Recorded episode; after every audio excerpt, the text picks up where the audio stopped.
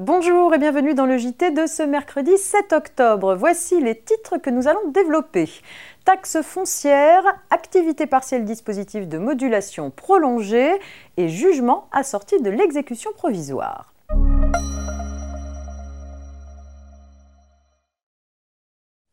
Et c'est une petite histoire de taxe foncière qui ouvre ce JT. Une société propriétaire d'un ensemble immobilier conteste la taxe foncière à laquelle elle est assujettie au motif que cet immeuble est dans un état de délabrement tel qu'il est impropre à toute utilisation industrielle ou commerciale dans son ensemble.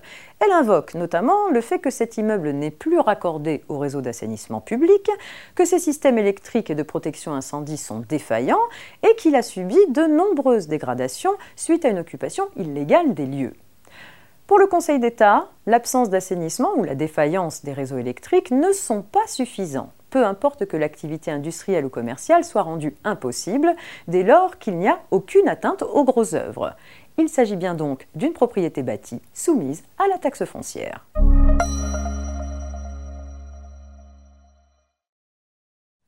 Activité partielle à présent. Depuis le 1er juin 2020, l'allocation d'activité partielle remboursée à l'employeur est modulée selon que l'entreprise appartienne ou non à un secteur protégé.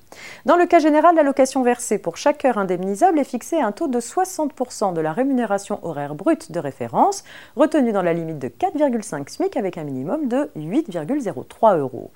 Par dérogation, un taux de 70% s'applique pour les entreprises dont l'activité relève des secteurs protégés, celle des secteurs dits connexes sous certaines conditions, et pour les entreprises relevant d'autres secteurs dont l'activité principale impliquant l'accueil du public est interrompue en application d'une obligation légale ou réglementaire ou d'une décision administrative. Initialement, ce régime modulé devait prendre fin le 30 septembre 2020. Un décret prolonge ce régime de modulation de un mois jusqu'au 31 octobre 2020.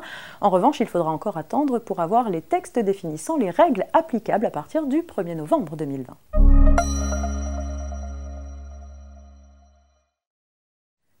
En principe, les décisions de première instance sont exécutoires à titre provisoire. Ceci permet au créancier qui le souhaite de faire exécuter le jugement alors même que son adversaire peut encore faire appel et, le cas échéant, obtenir une décision de justice en sens contraire.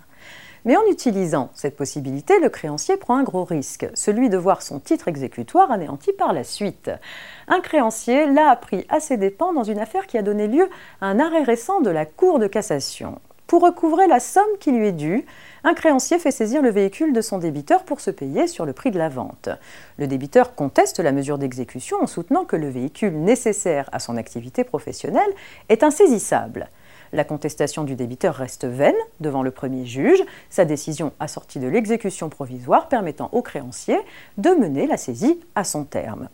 Mais le débiteur obtient gain de cause devant la cour d'appel qui lève les effets de la saisie. Le véhicule ayant été vendu entre-temps, le débiteur demande en justice réparation de son préjudice au créancier. Pour ce dernier, une telle demande ne peut prospérer en l'absence de preuve d'une faute de sa part. Faux, répond la Cour de cassation. Si l'exécution forcée est autorisée en vertu d'un titre exécutoire à titre provisoire, elle n'a alors lieu qu'au risque de celui qui la poursuit.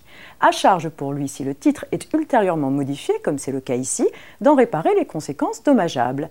En pratique, les effets de la saisie doivent être effacés, la restitution en nature du véhicule étant impossible du fait de sa vente, le créancier doit donc en restituer la valeur au débiteur. C'est la fin de cette édition, très belle journée à toutes et à tous et rendez-vous demain.